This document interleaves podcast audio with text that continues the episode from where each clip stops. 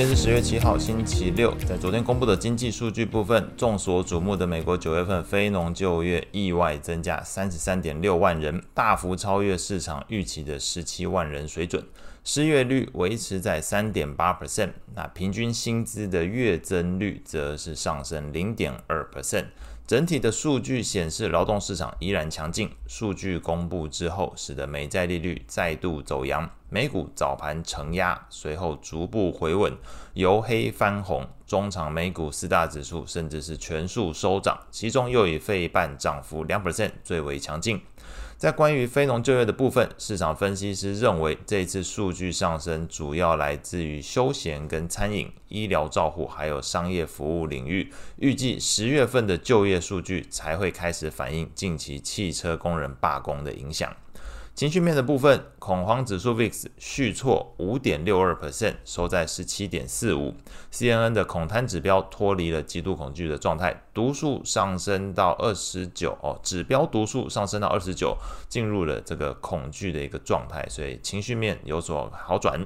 整体盘面来看，前一天有跟大家提到，这个标普掩护性买权在昨天啊、呃、前一天的这个。呃，跌幅看起来比较大，显示很多人可能去压住这个标普白指数短线反弹的一个情况。诶，看起来好像歪打正着，市况确实出现反弹，而且不论在昨天的美股、欧股、亚股的反弹幅度都超过一 percent。中概股 ADR 的 ETF 那是上涨二点五六 percent，MSCI 中国 ETF 上涨二点二三 percent，费半 ETF 上涨二点零五 percent，纳指 ETF 上涨一点六八 percent MSCI 欧洲 ETF 是上涨一点五 percent，而至于这个龙头股组成的标普五十 ETF 涨幅一点三五 percent，甚至标普成长股在昨天也是上涨一点二四 percent 哦。那类股来看。科技上涨一点八七 percent，通讯上涨一点八四 percent，公用事业上涨一点四二 percent，以及工业类股上涨一点三七 percent。这一部分的涨幅，也就刚刚前面提到，科技、通讯、公用事业还有工业涨幅都优于大盘。领涨的个股包含了脸书上涨三点四九 percent，Avago 博通上涨二点六 percent，微软上涨二点四七 percent，NVIDIA 上涨二点四 percent。个股消息的部分。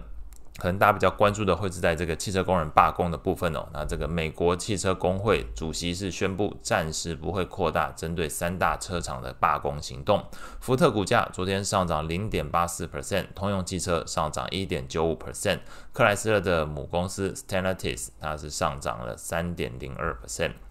利率的部分，非农就业数据公布之后，十年期美债利率盘中是一度飙涨十七点八个基点，上探四点八九 percent，创二零零七年以来一个新高。三十年期的利率也一度上升十六点六个基点，来到了五点零五 percent，再创近十六年以来一个新高。两年期美债利率也曾经上冲十二点六个基点，那是达到了五点一五 percent 的一个水准。那关于昨天的整个非农，除了把利率推升之外，这华尔街传声筒之称哦，Fed 传声筒之称的这个《华尔街日报》记者 Nick，他是认为九月份的非农数据其实有一点诡异之处哦，这个新增就业远超乎市场预期，但是失业率没有下降。刚刚跟大家提到是大概三点零八 percent 的一个水准哦，三点八 percent 的一个水准。那同时这个。